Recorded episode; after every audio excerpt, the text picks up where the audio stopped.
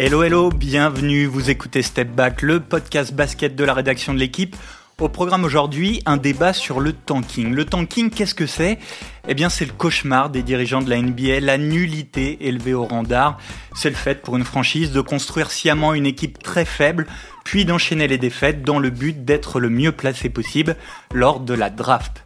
Cette année, on en parle beaucoup parce qu'un certain Victor Wenbanyama est annoncé numéro 1 de la draft 2023 et qu'on imagine que certaines franchises vont rivaliser de médiocrité toute la saison pour espérer décrocher le gros lot en juin.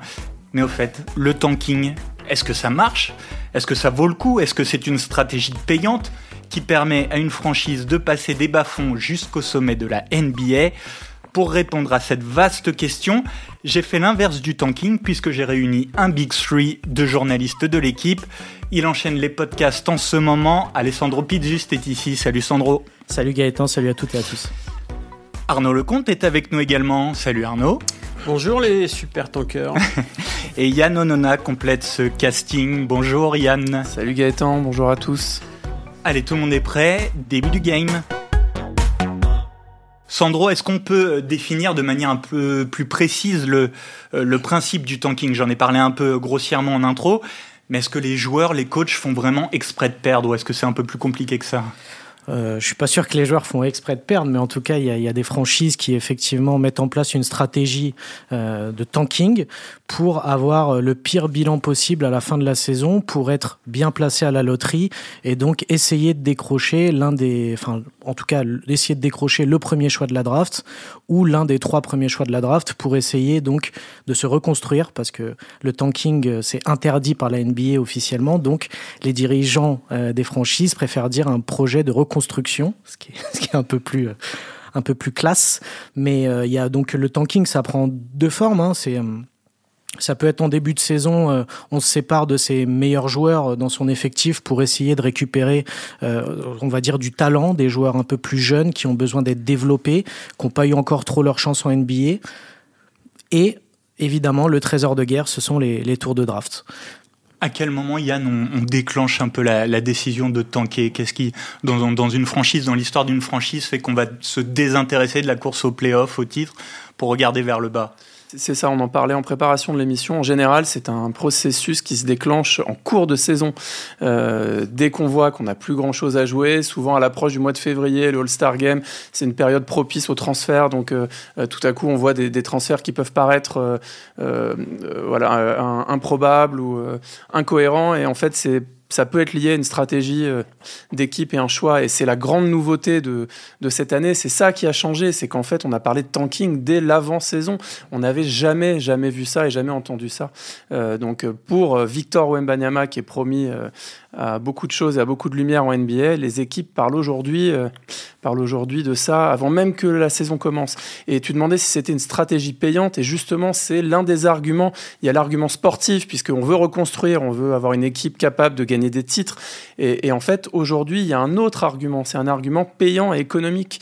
Et c'est ça qui est impressionnant. Il y a des évaluations qui disent que la franchise qui réussira à récupérer le pivot français de l'intérieur français des, des Metropolitans de Boulogne verra la valeur de son équipe peut-être doubler. Alors vous vous rendez compte qu'on parle de, d'entreprises qui pèsent des milliards de dollars. Juste le fait de drafter Victor Wembanyama peut augmenter la valeur de votre franchise. Bah, souvenez-vous, euh, il y a quelques années, euh, 3 ans, 4 ans, euh, la draft de Zion Williamson, on se souvient 2019. des images des 2019, les images de, euh, la, de, War Room. De, de la War Room des New Orleans Pelicans où on voyait bien que dans tout le, tous les employés, tous les, euh, les, stratèges, les têtes pensantes, mais aussi les petits employés entre guillemets de la de la franchise, bah pour eux c'était c'était Noël quoi, de d'avoir Zion Williamson comme numéro un et, et donc comme futur euh, pierre angulaire de leur de leur franchise une franchise qui n'a pas beaucoup d'histoire, ou quasiment pas même dans, la NBA, bon, c'était extraordinaire. Donc on peut imaginer en effet que l'équipe qui draftera, euh,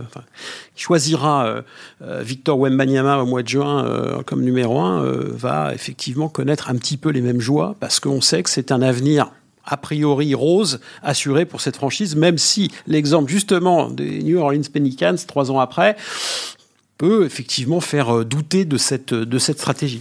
En fait, l'exemple de Zion et des, Pelicans, c'est assez, c'est assez marrant et assez, c'est presque un contre-exemple parce que du coup, les Pelicans avec le septième pire bilan cette saison-là, donc ils avaient pas vraiment tanké, en tout cas pas plus que, que certains. Et ils avaient que 6% de chance de récupérer le premier tour de, enfin le premier choix de la draft. Et ils avaient réussi avec 6% et avec le septième pire bilan de la ligue à récupérer le, le premier choix de la draft, ce qui est hyper rare. Donc il faut, il faut expliquer, pardon, c'est peut-être ça que tu allais demander, Gaëtan. Il faut expliquer ce que c'est que la, la, loterie. En fait, on, l'a pas fait jusque-là. Donc le, le processus de sélection des nouveaux joueurs en NBA passe par une loterie. Et comme évidemment euh, il y a des grands marchés, des grandes équipes et que les équipes fortes euh, ont, de l'avance, pour rééquilibrer sportivement sa ligue, euh, la NBA a mis en place ce système où on tire au sort qui, sera, qui sera à même de choisir les meilleurs talents. Et donc, pour rééquilibrer sportivement la compétition, le, le, principe, c'est plus on est mauvais et plus on a de chances de choisir en première position. Néanmoins, compte tenu des tendances au tanking qui ont été donc de perdre délibérément, ou en tout cas de mettre les conditions pour perdre des matchs et pour descendre le plus bas possible, le système de la loterie a été corrigé plusieurs fois par la NBA pour faire en sorte que euh, les équipes euh, n'exagère pas, on va dire, n'abuse pas du système et que, en effet, c'est pas parce que vous mm. terminez avec le moins bon bilan de la ligue ou de, votre conférence que pour autant vous allez euh, avoir toutes les chances d'être, euh, d'avoir le numéro un. Donc aujourd'hui, on peut rappeler, peut-être Gaëtan, tu as ça sous, sous le nez parce que oui, oui, jusqu'à il y a pas si longtemps, tu as raison, Arnaud, le, plus mauvais bilan de la ligue avait 25% de chance. Je crois que c'est toujours le cas en NFL. C'est-à-dire que le plus mauvais en NFL, ça, mm. ça marche comme ça. Aujourd'hui, les trois plus mauvais bilans ont chacun 14% de chance de tirer le gros lot et d'avoir le premier chat de droite. L'année où ça a changé, c'est effectivement, enfin la dernière fois que ça a changé, c'est donc la draft 2019 avec Zion, puisqu'en 2018, euh, la dernière équipe d'ailleurs à avoir eu le pire bilan et avoir récupéré le premier choix de la draft, c'est Phoenix en 2018. Depuis, on a changé les règles. C'est plus 25% de chance pour le pire bilan, mais 14% de chance pour les deux derniers bilans de les trois, les trois. Les trois, ouais, pardon. Les trois derniers euh, bilans ont 14% de chance. Avant, c'était 25% pour le pire. Eh ben, la dernière fois, donc, c'était Phoenix qui a eu en 2018 le premier choix qui avait pris DeAndre Ayton. Depuis, aucune équipe qui a eu le pire bilan depuis 2019 n'a eu le premier choix de la draft. Et pour compléter, donc, euh, cette loterie concerne les 14 équipes qui ne sont pas qualifiées en playoff. Euh, et ensuite, pour déterminer la suite des choix de draft, c'est l'ordre inversé de la saison régulière. Donc plus on est bas et plus on choisit haut. Et, pour euh, compléter encore, c'est vraiment quelque chose de très spécifique au sport professionnel euh, américain. Évidemment, un système qu'on ne, qu'on ne connaît absolument pas en, Europe, par exemple, pour euh, ce qui, est, ce qui nous est proche. Mais dans les sports US, ça marche aussi comme ça en, NFL, donc le football américain, en, MLB, le, baseball, et en NHL, le, hockey. Et pour compléter ce que disait Sandro, euh, la NFL, je crois, est la seule des quatre grosses ligues sportives US à euh, considérer que le dernier bilan de la ligue obtient le premier choix euh, de la draft. Je crois que c'est toujours euh, comme ça que ça fonctionne, sauf erreur. Alors, on s'est tous très bien complétés les uns sur les autres pour détailler les règles, enfin la manière dont marche la draft, la loterie. Pour revenir à notre question de départ, est-ce que le tanking ça marche? On va essayer de poser un peu les, les bases du débat. À quel moment on considère que le tanking a marché pour vous? Quand on a réussi à avoir ce premier choix à la loterie, quand on a drafté un joueur exceptionnel, quand on a un titre à court terme, où est-ce qu'on place le curseur Qui veut se lancer? Moi, je pense que, si je peux me permettre, euh, Sandro, c'est que on est dans du sport euh, business américain. Euh, du sport business tout court d'ailleurs, parce que nos sports aussi en Europe connaissent un peu ça, mais l'idée c'est quand même de de valoriser sa franchise. Euh, et, parce qu'il n'y a qu'un seul vainqueur euh, en NBA. Hein. Il y a 30 équipes tous les ans euh, sur la ligne de départ. Il n'y a qu'un seul trophée collectif. Il n'y a pas de place en Coupe d'Europe à aller gagner. Il n'y a pas de relégation à éviter. Il y a deux enjeux majeurs quand on débute une saison NBA. C'est d'être champion, mais encore une fois, une chance sur 30. Et faire de l'argent, ou en tout cas valoriser ou capitaliser, etc., pour faire en sorte effectivement de renforcer son équipe sportivement, mais aussi pour euh, pour euh, pour bien vivre quoi. Donc euh, je pense que c'est aussi ça l'argument massu, c'est que euh, je pense pas que l'idée de, de, de tanker comme on dit, donc de, de mettre en péril sportivement pendant une saison, deux saisons, trois saisons l'intérêt de, de, sa franchise. Je pense que il, il a pour il a pour but non pas forcément de gagner tout de suite un titre NBA, un tanking réussi, c'est d'abord et avant tout, je pense, de faire en sorte que sa, franchise existe sportivement bien sûr, mais aussi qu'elle soit économiquement euh, viable et donc euh, bah, évidemment récupérer euh, un joueur bankable, super bankable, futur grand star, etc. Il y en a souvent dans, dans, l'univers NBA. Eh bien, c'est, ça veut dire que c'est gagné, quoi. Qu'on a, on a obtenu, pour moi, qu'on a atteint l'objectif. Vous êtes d'accord avec cette définition Est-ce que ouais, c'est enfin c'est presque un processus tu vois c'est pas forcément placer le curseur. En fait c'est des étapes. Tu as dit être bien placé à la draft bah, c'est la première étape à la mhm. loterie avec la draft. Mhm. drafter un bon joueur c'est la deuxième étape. Et après effectivement il y a le graal absolu c'est aller chercher un titre. Donc tout ça c'est en fait le, le tanking entre guillemets c'est un cheminement vers en tout cas dans l'idéal c'est un cheminement vers exister, comme tu l'as dit, exister médiatiquement aussi, changer de dimension avec un nouveau joueur, Gagner de l'argent évidemment parce qu'on est aussi dans du sport américain et c'est très important. Enfin, dans le sport de toute façon, de manière générale. Et ensuite aller gagner un titre évidemment parce que c'est le but de, de chaque compétition, c'est de, de gagner à la fin pour essayer d'approfondir un peu le débat et, et, je pense un exemple qui va reprendre un peu tout ce que vous venez de dire. Euh, j'aimerais qu'on prenne justement un exemple concret de, de, tanking, un exemple qui est généralement euh, considéré par les suiveurs, par les spécialistes comme euh, comme un processus de tanking réussi. Il s'agit des, des Cleveland Cavaliers de 2002-2003 euh, qui ont fini cette saison dernier ex euh, de NBA avec un bilan de 17 victoires pour 65 défaites. Ils ont obtenu le premier choix de la draft et ont sélectionné un certain LeBron James. Euh, Sandro, je, reste avec toi. Pourquoi on considère que les, les Cavs ont tanké cette année-là alors que c'est une équipe qui à cette époque-là, au début des années 2000, est déjà pas une très bonne équipe. C'est une équipe qui est plutôt habituée au bas-fond euh, de la conférence Est. Bah, on l'a un petit peu effleuré en début de podcast quand, quand on annonce qu'une draft va être un peu incroyable avec un joueur incroyable. Bah forcément, on a le regard tourné un petit peu vers cette draft. En plus, là, c'était particulier parce que c'était LeBron James, c'était déjà une star depuis quelques années. On savait que ça allait être un super joueur et qu'il allait faire beaucoup de bruit en arrivant dans la ligue. Cleveland, c'est une franchise de l'Ohio. LeBron James euh, est originaire de l'Ohio, donc c'était euh, là, là, on était vraiment sur euh, toutes les cases étaient cochées pour que ça soit bankable. Et bah, en fait, Cleveland en début de saison a, joué la carte à fond, c'est-à-dire qu'ils ont échangé leurs trois meilleurs scoreurs cette, cette année-là contre des assets assez légers, mais c'était vraiment pour maximiser les chances d'avoir le pire bilan de la ligue. Et à l'époque, on avait donc 25% de, récupérer le premier choix, donc une chance sur quatre. Bah, quand, quand, tu peux récupérer un joueur comme ça, tu tentes le coup et tu vas à fond. Et c'est ce qu'ils ont fait, et ça a payé. Yann, il y a, y a LeBron James à l'époque qu'on présente comme l'élu, donc c'est dire l'attente autour de sa draft, mais faut peut-être rappeler aussi que 2003, c'est pas seulement LeBron James, c'est une draft où, beaucoup de grands joueurs sont attendus, Carmelo Anthony, Chris Bosh, Dwayne Wade. Dwayne Wade. Darko Milicic aussi, qui, sera drafté en deuxième position, qui n'aura pas la carrière escomptée, mais qui était aussi très attendu. C'était vraiment une draft euh, qu'on attendait comme, euh, comme très forte. Oui, oui, bien sûr, mais alors ça, montre tout ça que c'est pas une science euh, très exacte. Et d'ailleurs, dans, dans l'un des, articles qui nous a servi à préparer un peu ce podcast, donc on va le citer, il s'appelle Braden Gerard pour la publication Towards Data Science.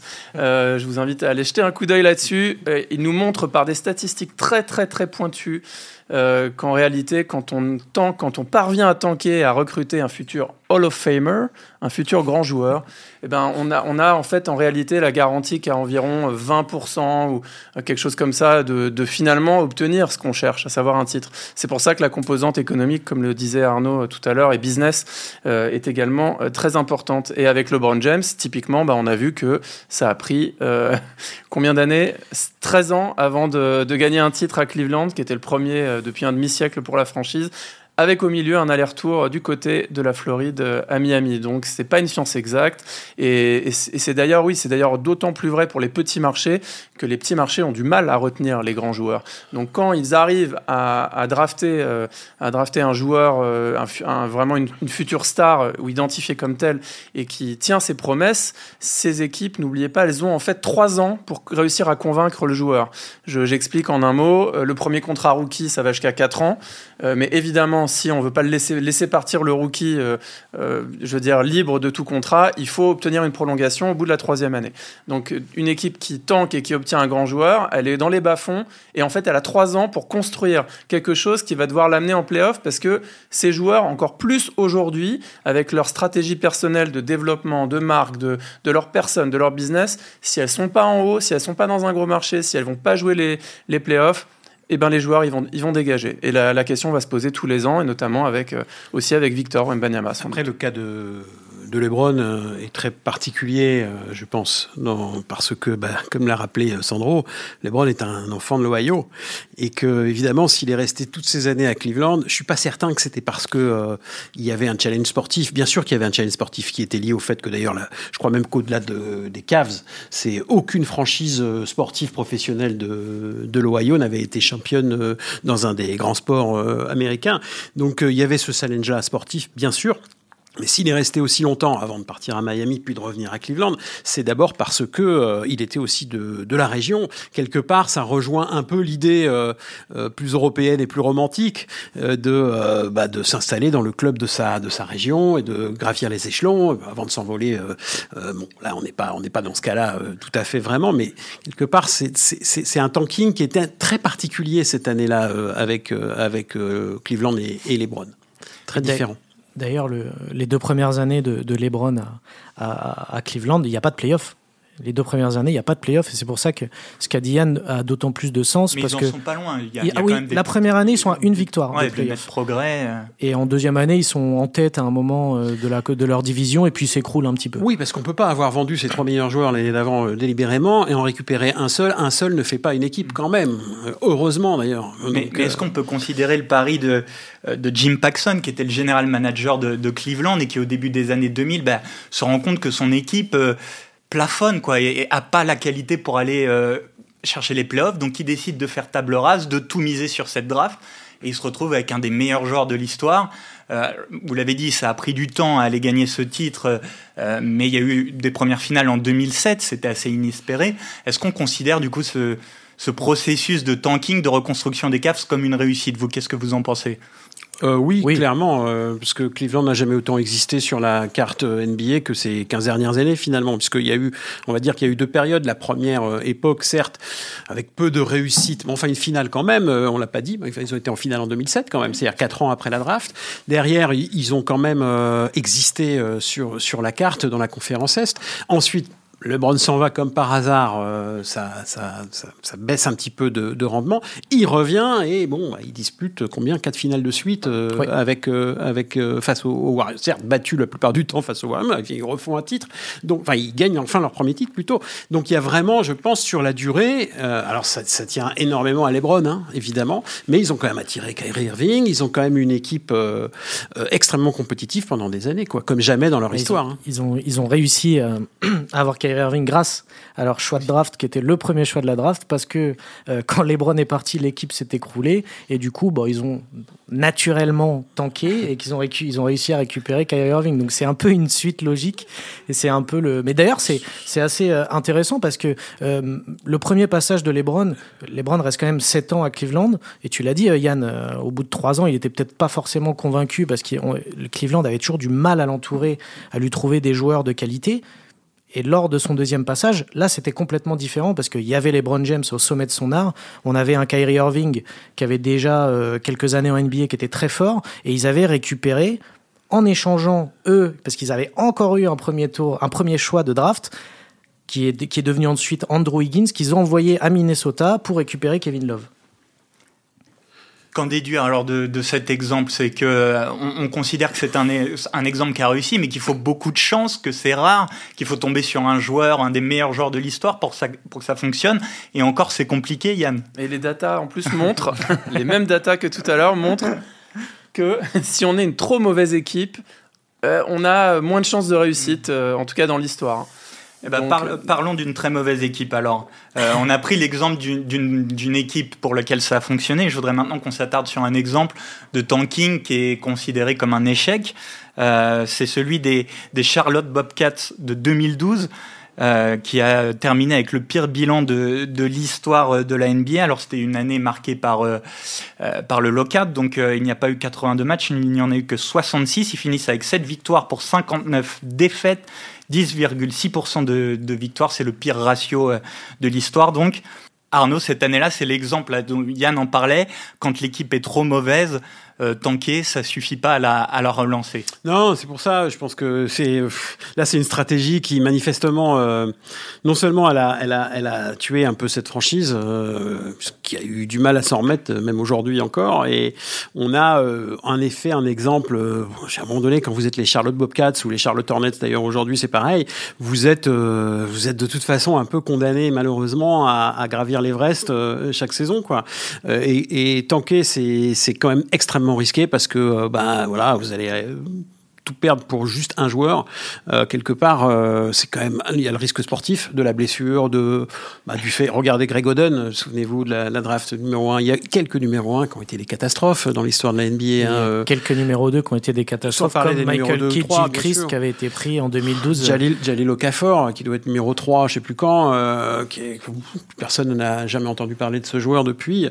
C'est quelque part, il y a vraiment une, un risque énorme, et je pense qu'il y a au-delà du, du risque sportif, il y a aussi aussi euh, un risque de perdre un petit peu de votre public, de votre euh, attractivité régionalo-locale. Euh, il y a des exemples comme ça, je crois, euh, dans, dans, dans, le sport US. On se rappelle de, enfin, on se rappelle pour ceux qui suivent un peu la, le, le baseball, je crois qu'il y avait les, les Astros qui avaient fait aussi, qui sont champions cette année d'ailleurs, qui avaient aussi à une époque fait du tanking vraiment flagrant et qui ont perdu 50% de leur affluence parce qu'ils perdaient trop de matchs. Quoi. On sait bien qu'il y a beaucoup de matchs de baseball et que ben, quand vous perdez 50% de votre affluence sur une saison, économiquement, c'est une catastrophe. Il y a euh, les droits télé qui, locaux qui chutent aussi en même temps, etc. Enfin, il y a beaucoup de risques à, à, à, perdre comme ça. Et par rapport aux gains potentiels, je suis pas certain que le jeu en vaille la chandelle. Quoi. Voilà. Alors, c'est Pardon, excuse-moi. Non, mais pour rappeler, euh, euh, cette année-là, avant la saison 2011-2012, euh, les Charlotte Bobcats ont fait comme les Cavaliers en 2002, et c'est-à-dire ils ont échangé leurs meilleurs joueurs contre leurs meilleurs scoreurs contre des joueurs jeunes ou euh, des vétérans, mais essayer de reconstruire un peu l'équipe euh, à zéro. Ils ont laissé filer Gerald Wallace, qui était à l'époque le visage de la franchise, qui avait été euh, son meilleur joueur historique, qui avait été All-Star. Et finalement, l'équipe, entre les jeunes, euh, très jeunes, un peu perdus, et les vétérans en fin de course, a jamais réussi à, à, à se constituer, à enchaîner les victoires. Et Yann, c'est un risque aussi quand, quand, quand l'équipe est trop mauvaise euh, on perd cette culture de la gagne. Euh, c'est le contre-exemple des Spurs qui ont toujours développé la culture de la gagne et on entre dans une espèce de culture de la défaite dont en fait il est difficile de se relever. Oui, et puis en plus, on, on si je peux me permettre, on, on, dévoie tout, enfin le sens du sport en fait. Donc c'est ce que disait Arnaud. On perd son public, on perd, euh, on perd, ce, enfin voilà, on perd l'essence de ce qu'on est en train de, de faire et ce à quoi on participe. Donc c'est un. Je trouve que c'est complètement contraire à ce que la NBA nous vend, quoi. C'est-à-dire euh, la compétitivité, euh, gagner. Oui, mais si ça réussit pour Cleveland, on peut se dire que... Je pense franchement que les exemples de réussite sont beaucoup moins nombreux que les exemples d'échec quand même. Hein. Ah bah, c'est sûr que là, les Bobcats, c'est tellement un exemple euh, négatif. En fait, je pense qu'une fanbase peut accepter pendant une année que ça soit vraiment du tanking, euh, mais il faut pas que ça dure.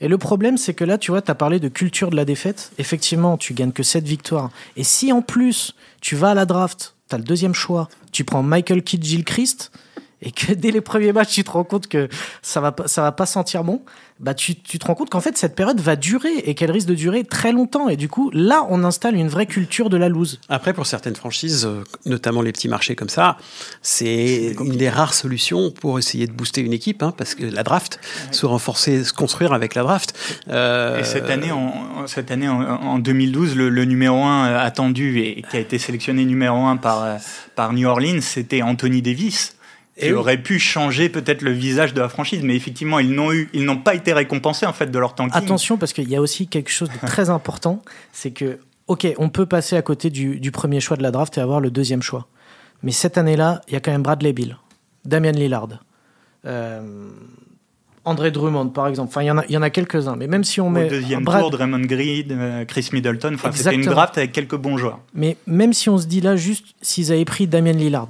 mais, mais ça se trouve, ils auraient une histoire complètement différente aujourd'hui. C'est juste, il y a tanké, il faut du flair ensuite. Voilà, après, il faut que, il faut que les, les, les, recruteurs, ou en tout cas les dirigeants de la franchise, fassent leur boulot et draftent le bon joueur. Et quand vous ratez euh, ce joueur et que dans une, dans une cuvée aussi riche, vous prenez le mauvais joueur, mais vous pouvez le payer pendant, pendant plusieurs années. Et ils l'ont payé pendant plusieurs années. Après, il peut y avoir aussi la malchance, comme les blessures. On parlait de Greg, Greg Oden, numéro 1 en 2008, euh, Sam Bowie, euh, euh, qui a été drafté devant, devant Michael Jordan aussi. C'est des joueurs qu'on attendait. Et à chaque fois, c'est dur pour ces franchises parce qu'on se dit, OK, ils ont pris Greg Oden en, en premier choix. Et c'était qui le deuxième? C'était Kevin Durant.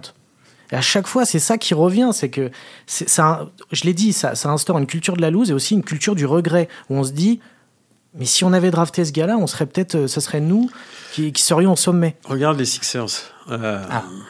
Trust the process. On y vient. Rappelez-vous du process 2013. Ah, c'était prévu dans le match. Ah non, mais c'est très bien. Allons-y. Fonçons sur les Sixers. Non, ce que je veux, je veux dire par rapport aux Sixers, c'est que je crois qu'ils ont eu six choix de six, six, top 10 dans, la, dans, dans, ces dernières années.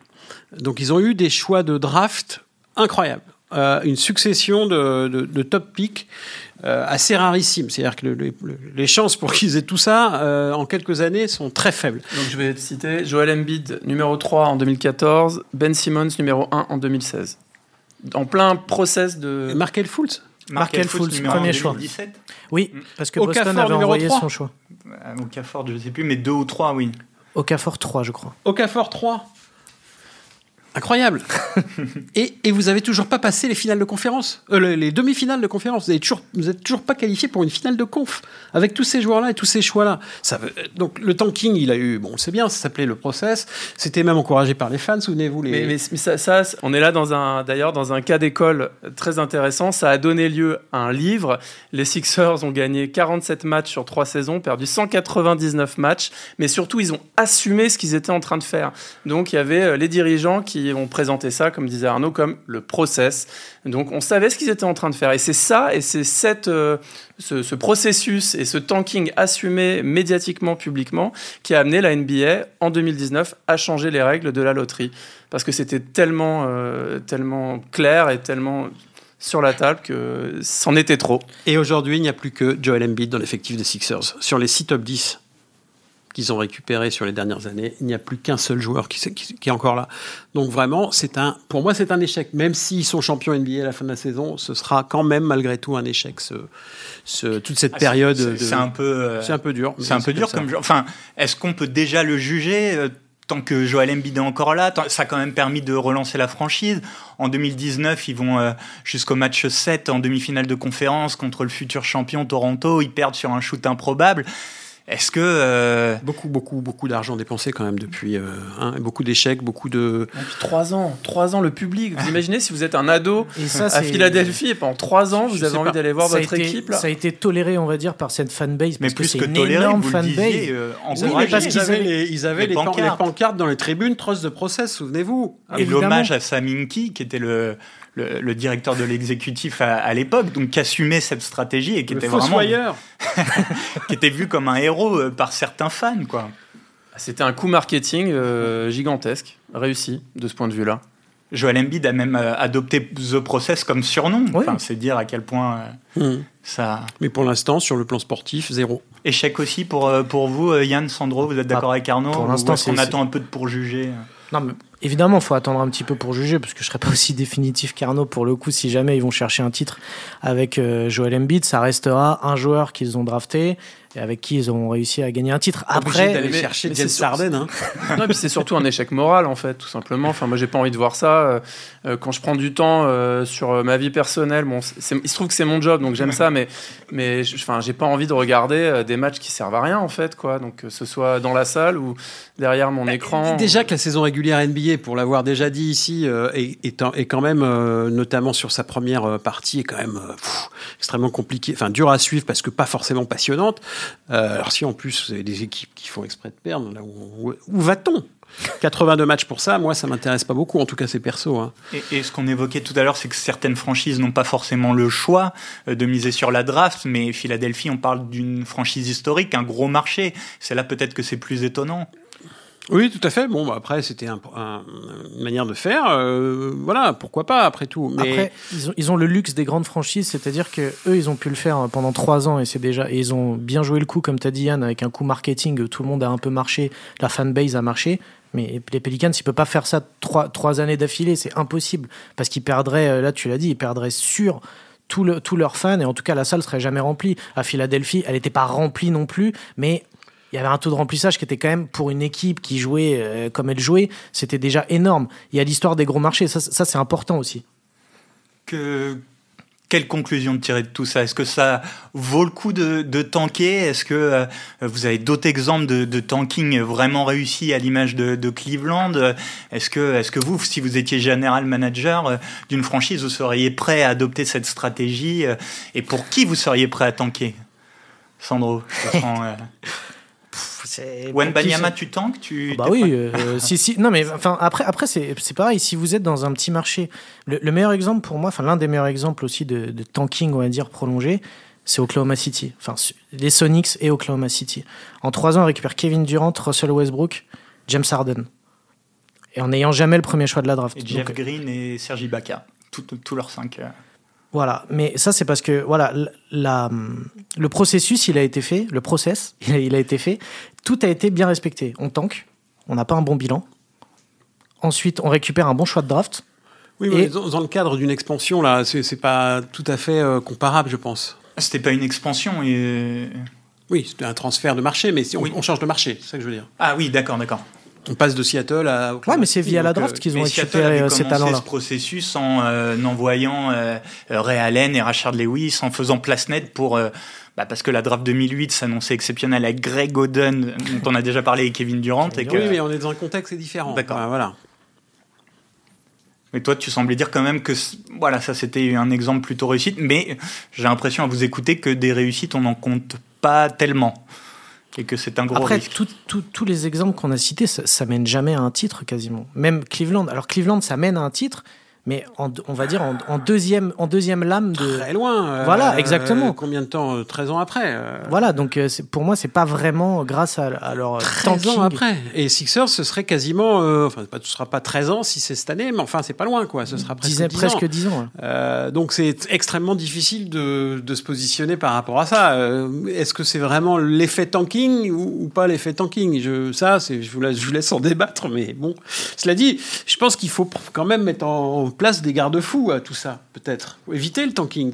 Parce qu'on l'a dit, euh, moralement, c'est pas terrible, c'est très risqué économiquement. Est-ce qu'il y a moyen de, de contrecarrer le tanking? Et bah, comment le faire? S'y efforce depuis. Euh, ouais, enfin déjà réduire euh, le pourcentage d'avoir le, premier choix de, la draft, c'est déjà une une mesure quand même un petit peu qui est, contraignante pour ces équipes qui ont envie de tanker. Ça, c'est vous jouez quand même à la roulette russe là, mais, euh, mais avec encore, encore moins de chances qu'avant. C'est 14%, c'est quand même pas grand chose. Enfin, c'est un gros risque. Après, pour moi, les petits marchés, style Oklahoma, qu'est-ce qu'ils doivent faire? Ils vont jamais attirer des Kevin Durant sur le marché des agents libres ou, ou ce genre de joueurs. Donc ils sont, ils sont obligés de, de tanker pour essayer de récupérer un talent un peu générationnel. Est-ce pourrait pas donner le premier choix de la draft euh, au bout d'un tournoi sportif? C'est-à-dire ça vous laisse, ça vous laisse ah.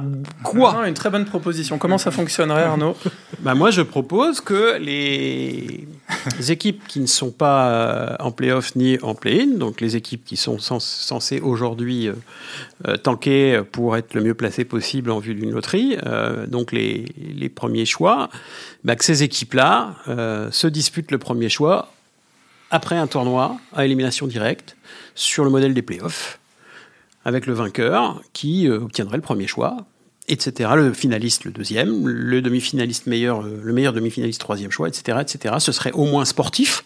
Ça contrecarrerait totalement euh, l'envie de perdre des matchs parce que là, il n'y a pas beaucoup d'intérêt à terminer le plus bas possible puisqu'il faut quand même se placer pour être bien placé dans le tournoi. Et on peut obtenir au bout d'un vrai truc sportif sur le terrain euh, ben, puis ça aurait, ça aurait, un intérêt pour ces équipes-là de, de, de, jouer aussi en post-season, comme on dit, euh, au mois de mai, quoi. Voilà. Ça, pourrait, en plus, ça pourrait encourager la NBA à... Déjà, ça donnerait de l'intérêt à ces matchs, un intérêt sportif.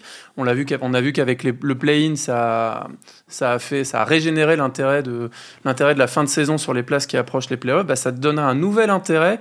Et peut-être que si on, on faisait des séries, Arnaud, euh, dans, ce tournoi-là, on pourrait, on pourrait envisager de, comme Steve Kerr l'appelle de ses voeux, le coach des Golden State Warriors, réduire la saison régulière. Et puis, euh, enlever ces matchs-là, les, attribuer, je veux dire, les, les allouer à ce tournoi-là. Et ça donnerait plus d'intérêt sportif. Non. Et un peu moins de. Ah, je, je, si, si, pourquoi pas Moi, je suis preneur. Je ne sais pas si Adam Silver Après, nous écoute. Et, je me demande juste, vu que c'est des équipes, ce sera sûrement des équipes un petit peu euh, dans le dur, euh, qu'on fait pas mal de mouvements, je, je, me poserais la question si certains joueurs vont vraiment jouer le jeu, alors qu'ils savent qu'ils risquent d'être échangés euh, l'été suivant de cette équipe. Pourquoi ils se donneraient à fond s'ils savent qu'ils vont déjà partir quoi C'est aussi, aussi quelque chose. Oui, oui, mais il y a certainement des effets pervers, hein, ce système. Enfin bon, le système actuel est plus que pervers, quoi. On, on, enverra la proposition à la NBA. Ah ouais, avec plaisir. Est-ce que la morale de tout ça, c'est peut-être pas que euh, les équipes qui travaillent un peu plus dans la continuité? Alors, j'allais vous prendre l'exemple de Boston, mais vous allez me dire c'est un gros marché, c'est plus facile, mais qui n'ont pas euh, pris le risque de tout casser récemment et, et qui connaissent finalement du succès. Ah bah eux, c'est exactement l'équipe qui s'est construite à travers la draft. Hein, à travers la draft, mais sans tout casser. Ils ont récupéré euh, via les, les, choix via des échanges. Exactement. C'est un peu plus malin. Bien sûr. Puis en, en gardant un un cœur d'effectif. Euh, les, Spurs en sont l'exemple absolu, hein, euh, les, Spurs des années 2000. Hein, euh, voilà, bon, alors après, il se trouve, exemple, il, se trouve oui, il se trouve qu'ils ont, qu'ils ont duré puisque cette, cette aventure euh, des, des, des, des, Spurs et, de leurs stars euh, identifiés et de leur coach, ça a duré de, de, 2000, 99, on va dire, jusqu'à, en voyant large, jusqu'en 2014. Euh, c'est assez, c'est assez incroyable. Mais il y a un péché originel, Arnaud, puisqu'on dit, on dit que peut-être les Spurs auraient tanké la fin de saison pour obtenir le choix qu'il aura amené Tim Duncan. David Robinson était blessé, etc. C'est un joker médical, Tim Duncan. On dit. Bon, merci beaucoup, messieurs, pour ce passionnant débat. J'espère que nous avons apporté des, éléments de, réponse quant euh, au, succès potentiel du tanking. En tout cas, on a donné des euh, idées à la NBA qui ne manquera pas euh, de les étudier, j'imagine. merci à vous de nous avoir écoutés. Merci à Antoine Bourlon à la réalisation. Vous pouvez retrouver tous les épisodes sur, les, sur le site l'équipe.fr et sur toutes les plateformes. Merci, à bientôt. Ciao.